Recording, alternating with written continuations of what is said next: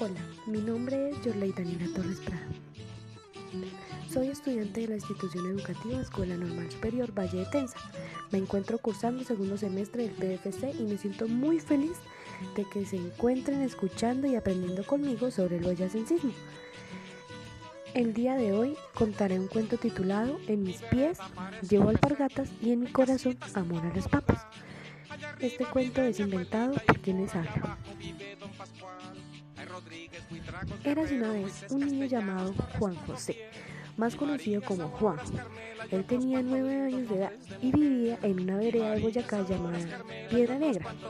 Su familia era muy, muy humilde, pues vivía solo con su madre y su abuela, ya que su padre había muerto.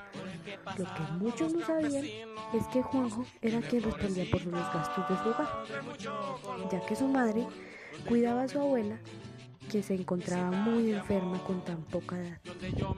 Te preguntarás, ¿cómo Juanjo obtenía estos recursos? Pues él dejó su estudio por el cultivo de papa para después venderla y con esto de pesito en pesito sostenía a su familia.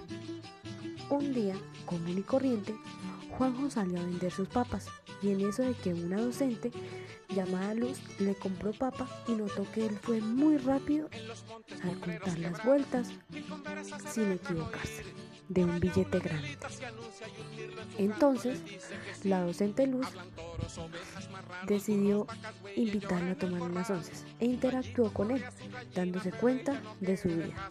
La docente Luz decidió hablar con la madre y la abuela de Juanjo y tomó la decisión de ayudar a estudiar a Juanjo y ayudar con los gastos en su familia.